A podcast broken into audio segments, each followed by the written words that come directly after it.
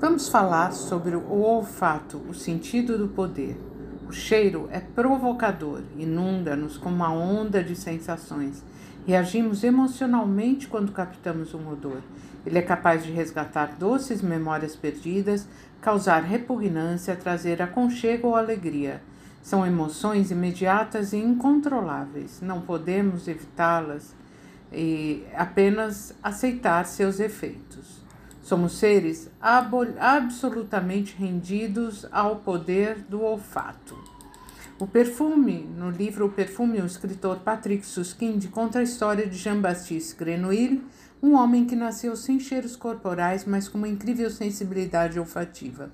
Usando seu impressionante dom, ele parte em uma busca obsessiva pela essência perfeita. Deseja criar um perfume capaz de seduzir, de dominar o coração das pessoas. Grenouille conhece a potência dos, dos cheiros e sabe que ninguém pode resistir a ele. Então, vamos explorar melhor esse sentido incrível que é o nosso olfato.